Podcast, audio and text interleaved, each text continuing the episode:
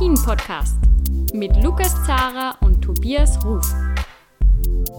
Hallo bei einer neuen Folge von Après-Ski, der Alpin-Podcast. Ich bin der Lukas Zara, ich grüße aus dem, vom ersten Tag aus dem Lockdown in Österreich, äh, ein erneuter Lockdown. Äh, bei mir ist auch der Tobias Ruf in Rosenheim. Servus Tobias. Hi Katharina, grüße dich.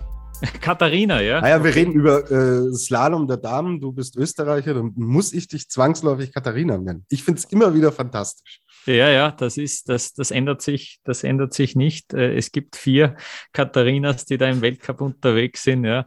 Aber die großen Schlagzeilen, wenn wir äh, gleich in, ins Detail gehen wollen, äh, haben doch andere geschrieben. Wir haben zwei Slaloms gesehen in Levi, die klassischen Slaloms in Finnland zum Beginn der Saison. Und ja, zweimal, wie so oft irgendwie in, der, in diesen, bei diesen Doppel-Events, zweimal hat es das idente Podest äh, gegeben. Petra Vluhova hat beide Slaloms gewonnen, jeweils vor Michaela Schifrin und auf Platz drei jeweils die Lena Dürr, der Tobias bald schon beide Fäuste. Tobias, glaubst du, wenn wir heute äh, einen weiteren Slalom gesehen hätten und morgen und übermorgen, ob sich da irgendwas geändert hätte an diesem Resultat oder würde man nach wie vor über dieselben drei sprechen?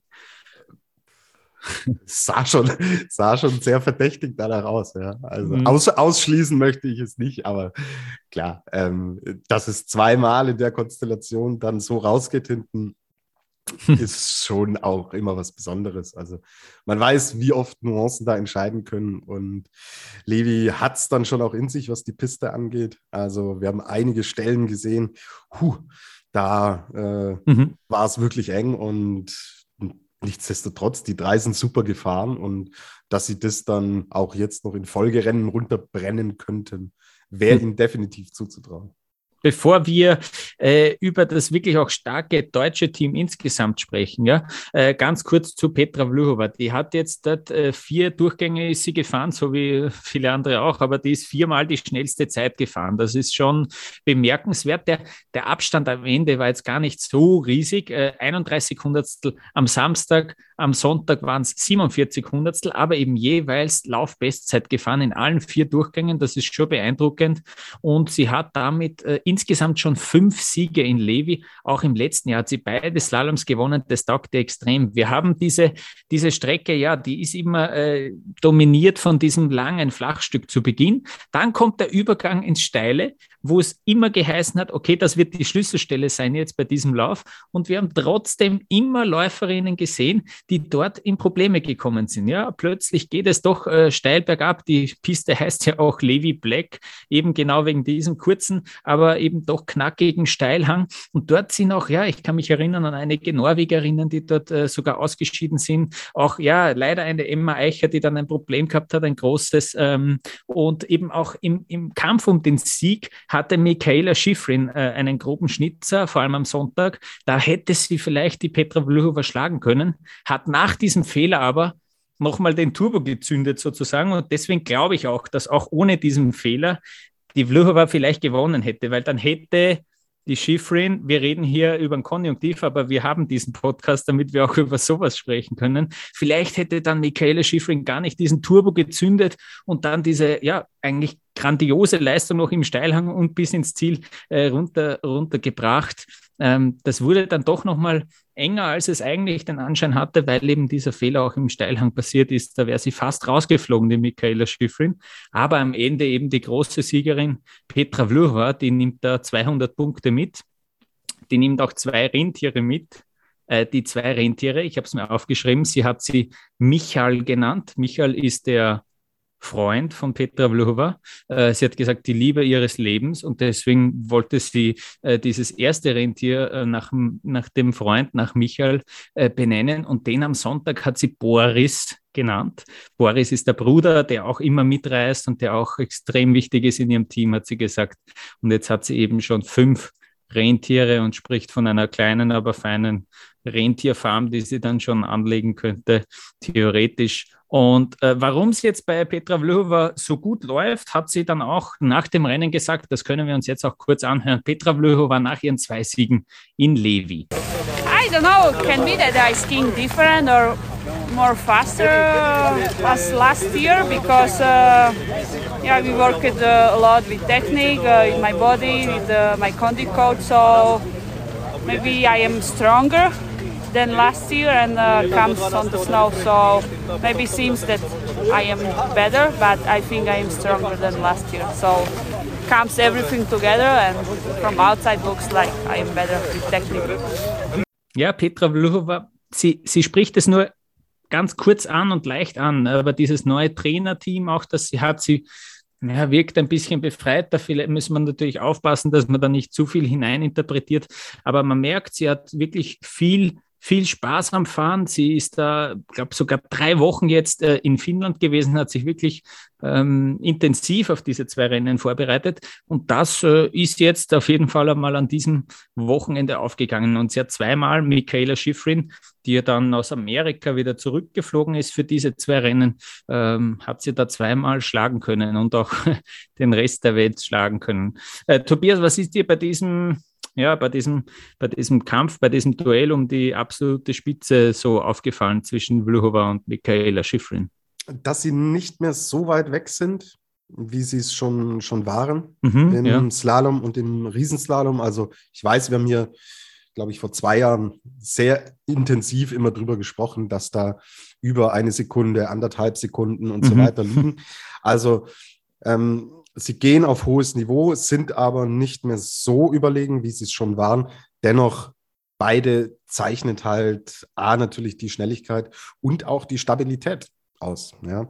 Du siehst keine Ausscheider. Das ist mhm. das, was die beiden auch so extrem stark macht. Und sie stehen jetzt äh, mit 260 Punkten gemeinsam auf Platz 1 in der hm. Gesamtwertung im Gesamtweltcup.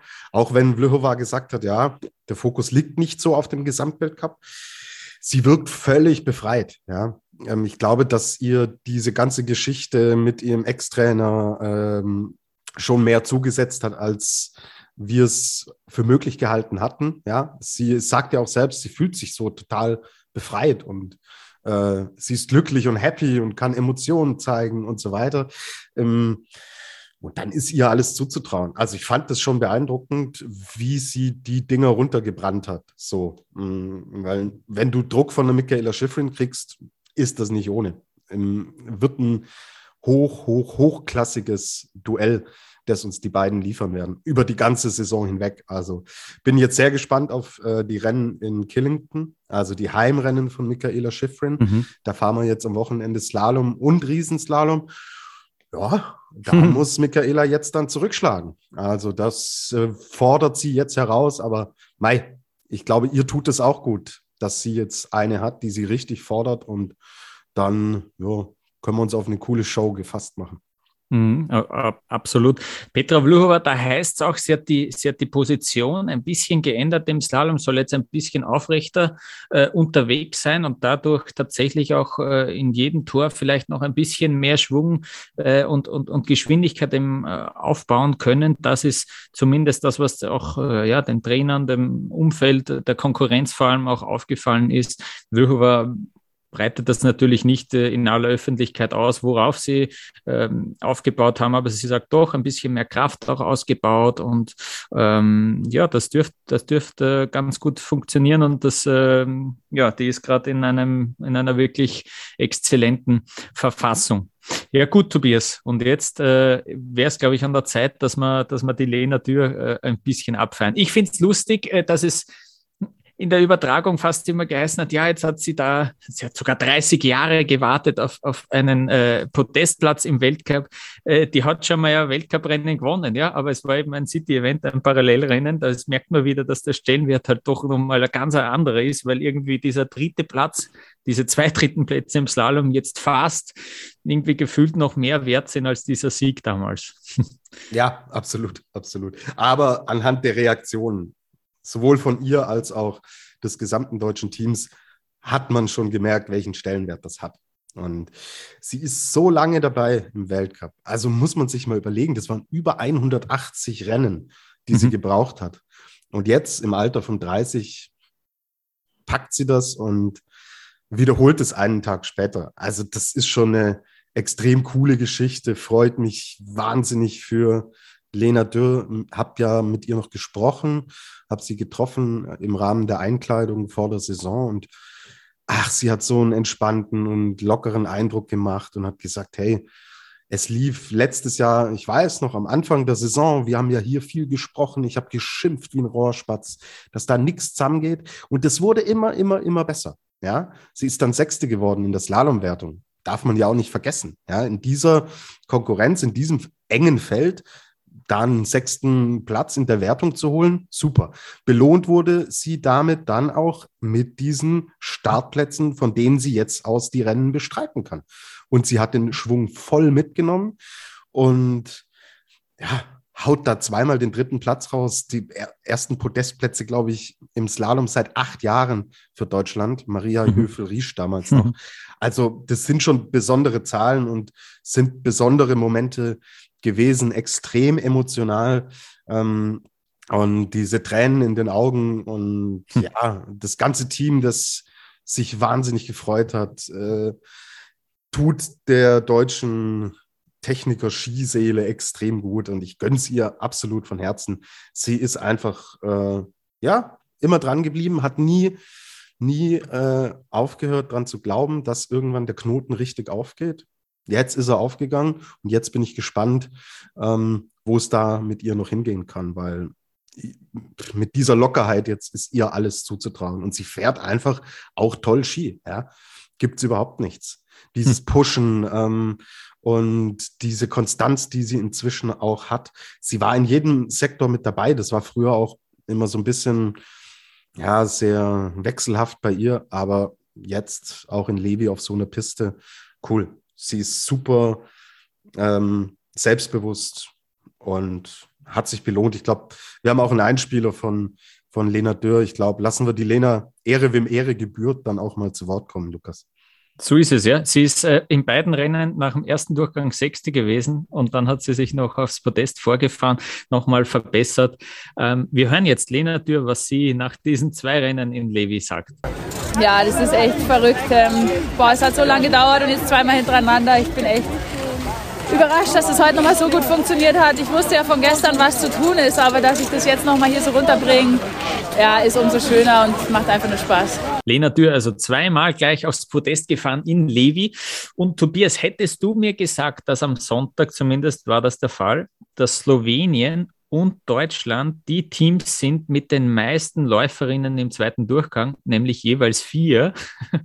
Äh, das ist schon bemerkenswert, diese Statistik. Oder ja, äh, es waren nur drei Österreicherinnen dabei zum Beispiel. Also, dass Deutschland mehr ähm, Athletinnen in den zweiten Lauf bekommt als Österreich, ist doch äh, sehr überraschend. Also es lief nicht nur in der Spitze äh, gut, darauf will ich hinaus. Äh, hätte ich dir das gesagt, hätte ich mich selbst eingewiesen, wahrscheinlich.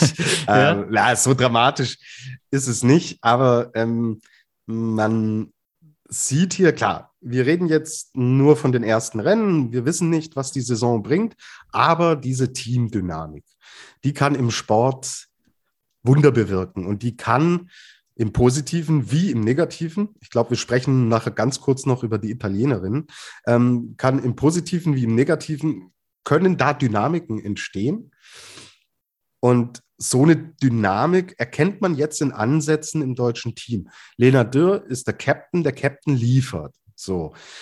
An ihr können sich die anderen wunderbar orientieren jetzt. Ja, nicht mal groß, was die Technik angeht, da ist ja jeder ein bisschen individuell, aber sie setzt die Maßstäbe, sie setzt die Zeiten. Und wenn ich weiß, als Andrea Filser, als Jessica Hilzinger oder Emma Eicher, äh, Marlene Schmotz, wenn ich weiß, ich bin in der Nähe von der Lena, äh, bin ich dran, dann bin ich Richtung Weltcup-Punkte, Richtung zweiter Durchgang, bin ich dran.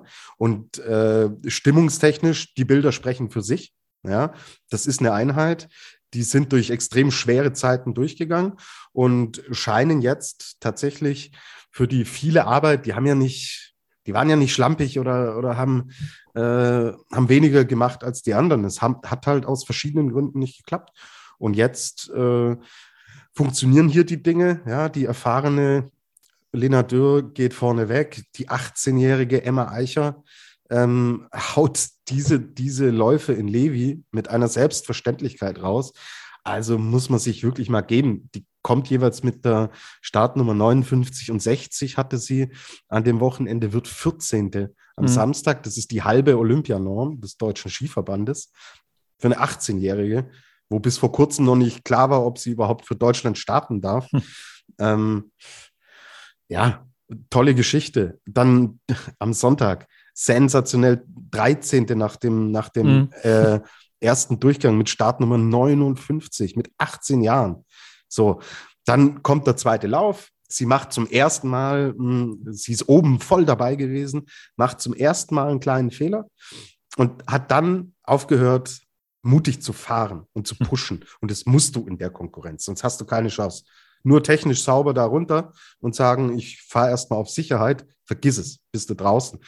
Da hat sie dann erstmals angefangen nachzudenken und ist ein bisschen zögerlich geworden, aber Mai, hey, also was äh, gibt es überhaupt nichts. Sie holt auch hier natürlich ihre Punkte und kommt ins Ziel.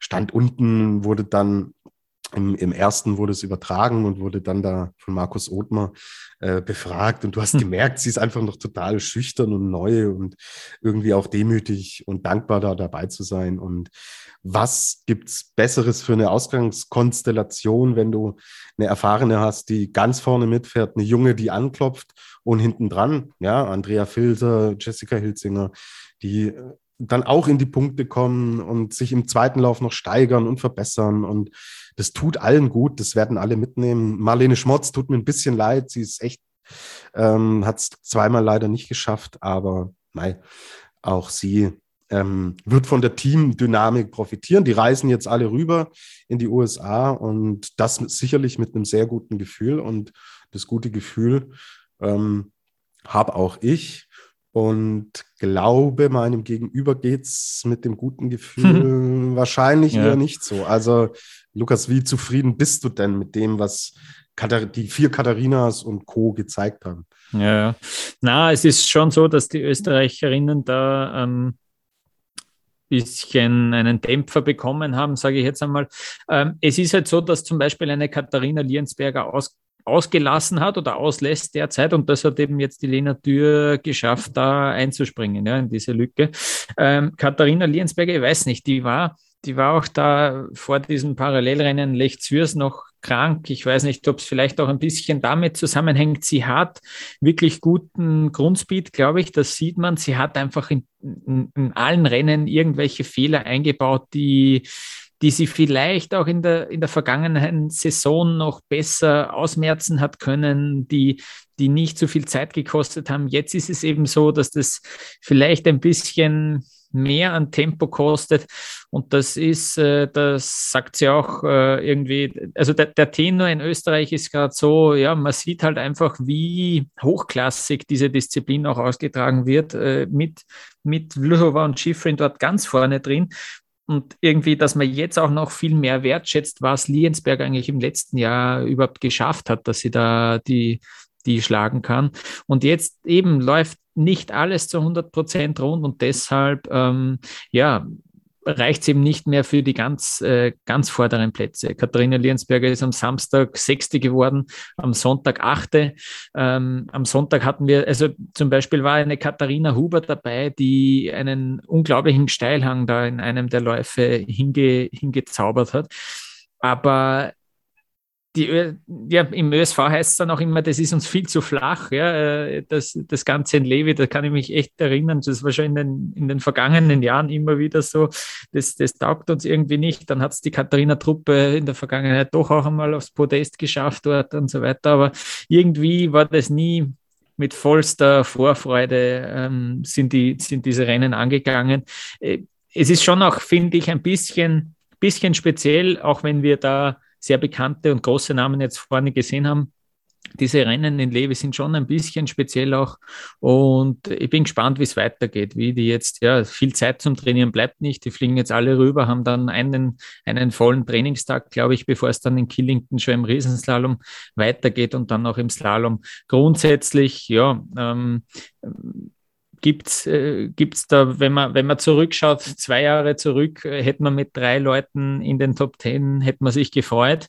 Und jetzt ist eben natürlich die große Euphorie vom, von der vergangenen Saison da, die jetzt äh, da ein bisschen gebremst wurde. Ja. Äh, wie siehst du es denn mit Chiara Meyer und Franziska Gritsch? Ich hatte eigentlich gedacht, die beiden könnten so richtig Alarm machen. Ähm, also jetzt mal, drehen wir die Uhr vielleicht ein Jahr oder so zurück, da dachte ich, hey, oh, da kommt was im ÖSV aus der zweiten Reihe, das echt Potenzial hat, in die erste Reihe vorzustoßen. Stand jetzt reden wir aber hier von der dritten oder vierten Reihe, in die sie mehr oder weniger zurückgefallen sind. Für mich ist bei Franziska Kretsch das Problem eben jetzt auch an diesem Wochenende, dass sie zu viele Ausfälle hat und sich dadurch nicht äh, großartig nach vorne ähm, arbeiten kann. Und bei der Chiara, ich finde ja generell im Frauenslalom ist es echt so, dass diese Top-Gruppe der ersten sieben Läuferinnen, die auch wirklich voll äh, einzementiert sind irgendwie, weil die echt dann auch die sieben sind, die ums Podest mitfahren und der Rest irgendwie dann nie, du, hast das auch immer nach dem ersten Durchgang, so, okay, ab der Startnummer 8 ist da schon irgendwie ein deutlicher Zeitsprung zu sehen und es ist irgendwie doch so, dass das nochmal echt die Besten der Besten sind. Im Vergleich jetzt äh, blöd zu direkt zu vergleichen, aber bei den Männern ist es einfach nicht so. Da gibt es schon hin und wieder auch noch höhere Startnummern, haben wir jetzt auch in den vergangenen Jahren gesehen, die auf einmal noch ganz vorne mit reinfahren.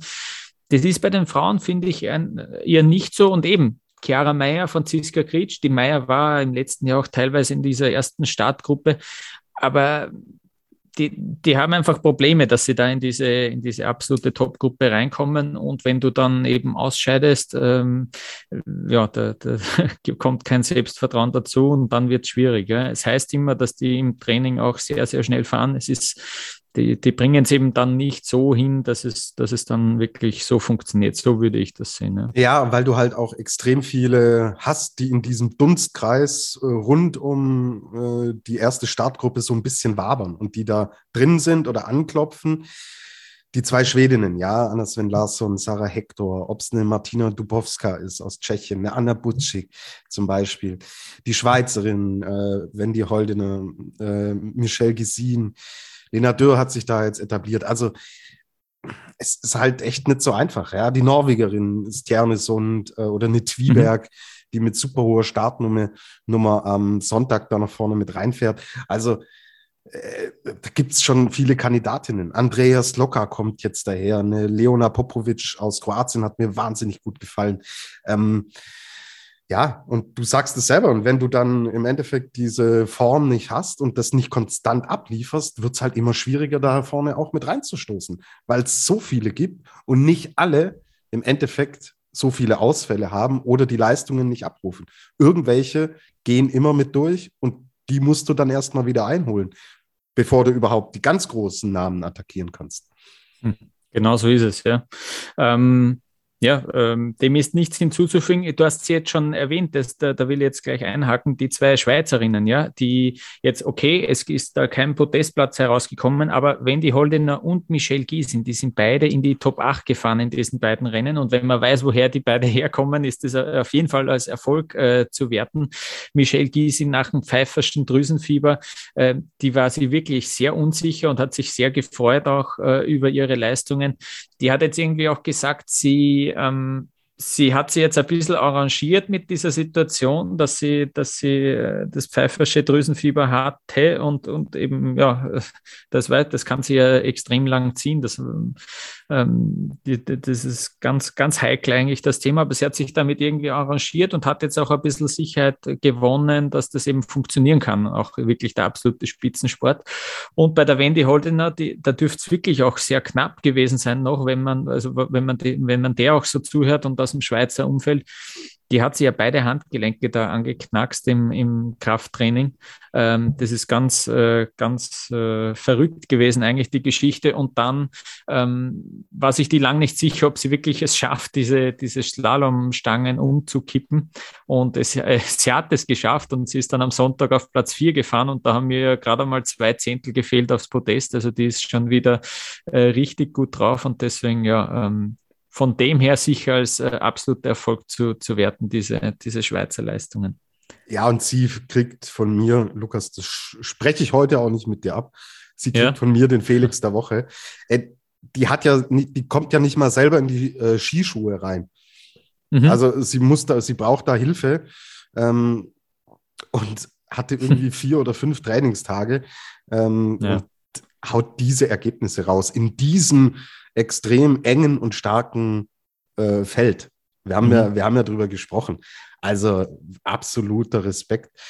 Sie wird Vierte mit unter einer Sekunde Rückstand. Also sie war oft in Topform, ja, wo alles gestimmt hat. Sie super gut drauf, keine Verletzungen, alles gut und so weiter. Und hatte anderthalb äh, Sekunden Rückstand auf Schifrin und Vlhova. Und jetzt kommt sie mit der Vorgeschichte, liefert solche Resultate.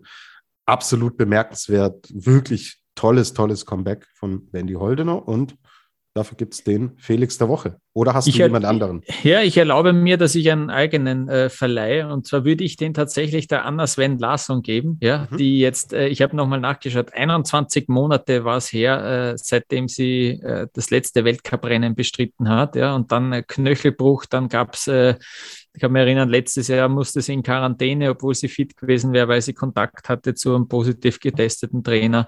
Äh, dann eine schwere Verletzung. Also 21 Monate ist eine verdammt lange Zeit und die kommt zurück, äh, fährt da, äh, fährt da vorne mit, sofort auf Anhieb. Ja. Am Samstag auf Platz 5, am Sonntag gut, ein bisschen zurückgefallen auf Platz 11, aber trotzdem, die ist wieder zurück und sie war ja in der Vergangenheit vor diesen Verletzungen absolut eine Frau, die, die da auch immer eben um, um Potenzial Podestplätze mitfahren hat können, war auch einmal knapp dran an, an einem Weltcupsieg. Ist nicht so leicht mit Vlhova und Schifrin im Weltcup, aber das ist, das ist für mich meine persönliche Feel-Good-Story und deswegen der Felix der Woche an Sie von mir. Absolut, absolut würdige äh, Preisträgerin. Sehr gut. Okay, ich würde sogar fast, na, du hast, du hast gesagt, du willst noch etwas zu, zum Team Italien sagen, sozusagen. Ja, ja was irgendwie, irgendwas stimmt nicht. Weißt, wie ist denn dein Gefühl, Lukas? Also so gefühlt seit der WM, wenn wir jetzt über die, wir reden über die technischen Disziplinen. Ja, also klar, die Speedrennen kommen jetzt. Da haben wir natürlich eine Sofia Goccia, eine Federica Brignone, auch eine Marta Bassino kann ja sehr gut Speed fahren. Aber in diesen technischen Bereichen, da ging bisher in der Saison echt nichts zusammen. Ja? Alles, was ich mitbekommen habe, ist, dass es da schon äh, so Misstöne, nenne ich es einmal, äh, gegeben hat, ja, dass da irgendwie äh, ein, de, de, das Teamgefüge, also dass da nicht alle mit allen können, dass da vor allem Federica Brignone mit ihrem Privatteam irgendwie ein bisschen Probleme hatte dann mit den anderen. Ähm, es ist schwierig, da genau reinzusehen, aber da war schon, da ist schon auch was vorgefallen. Es gab dann ja auch irgendwie Äußerungen von Sophia Gotcha, die kann man auch äh, nachlesen, dass da wirklich, ja, dass da, sie hat irgendwie so in, sinngemäß gesagt, es sind halt auch nicht alles äh, Freundinnen, äh, die, die da hier mitfahren. Ja, das ist halt äh, einfach so. Und das war irgendwie, glaube ich, eine, eine sehr diplomatische Antwort auf, angesprochen auf diese, auf diese Geschichten im Hintergrund. Hintergrund. Ähm, das jetzt alleine daran festzunageln, wäre, wär, glaube ich, auch Unsinn. Aber wir, ich kann mich erinnern, das ist noch nicht so lange her, dass wir darüber geredet haben, dass da vier von ihnen in den Top 5 sind. Also die haben ja das auch eben, wie du gesagt hast, vor allem im Speed natürlich äh, dominiert und das, die kommen jetzt und das schauen wir uns dann an in zwei Wochen, wenn sie in Lake Louise starten, die Speedläuferinnen. Aber es ist schon bezeichnend auch, ja, dass das Ganze vor allem im Technikbereich eben auch seit der WM, vor der WM, seit der WM, Marta Bassino hat dann noch einen Weltmeistertitel bekommen in Parallel, aber das ist irgendwie dann seitdem irgendwie der Wurm drin. Ja, Martina Petterlini, die einzige, die in den zweiten Durchgang kommt, aber die auch mit der Entscheidung überhaupt nichts zu tun hat. So. Mhm. Und alle anderen scheiden im Endeffekt aus. Das waren Dimensionen, die kannte ich so eigentlich aus dem DSV jetzt zum Beispiel. Mhm. So, wo man aber ganz klar wusste, woher die Problematik halt auch kommt. Aber die haben so viele Athletinnen am, am Start und ja, es geht sich nicht zusammen. Und das ist jetzt wiederum was ich vorhin über diese positive Teamdynamik gesagt habe, hier vielleicht ein Beispiel, was, was dann in die andere Richtung passieren kann. Okay, warten wir ab, was im Speed passiert, aber wir werden ein genaues Auge drauf haben. Mein lieber Lukas. Genau, genau so ist es, ja. Okay, ja, das äh, soll unsere Analyse gewesen sein von Levi, von diesen zwei Slaloms. Und jetzt schön langsam ist diese Aufwärmphase auch vorbei, nicht nur für uns, vor allem für den ganzen Skiweltcup, weil äh, ab nächsten, ab kommenden Wochenende äh, geht es geballt los und wir haben, ja, wir haben sogar fünf Rennen, die wir am kommenden Wochenende sehen werden. Tobias, du bist immer unser äh, Experte, was die äh, was den Vorausblick äh, betrifft. Der Experte, der halt Kalender öffnet und sie vorliest. Und Lukas. sie vorliest. Ne? Aber das auch, machst du aber diese, sehr gut. Ja, danke. Ja, das, danke, Lukas. Äh, äh, das bedeutet mir viel. So, okay, Ladies first, fangen wir an. Killington in den USA. Einen Riesenslalom fahren wir am Samstag, den 27. Der erste Durchgang ist um 16 Uhr, der zweite Durchgang dann um 19 Uhr. Alles europäische Zeit. Am Sonntag ist dann Slalom.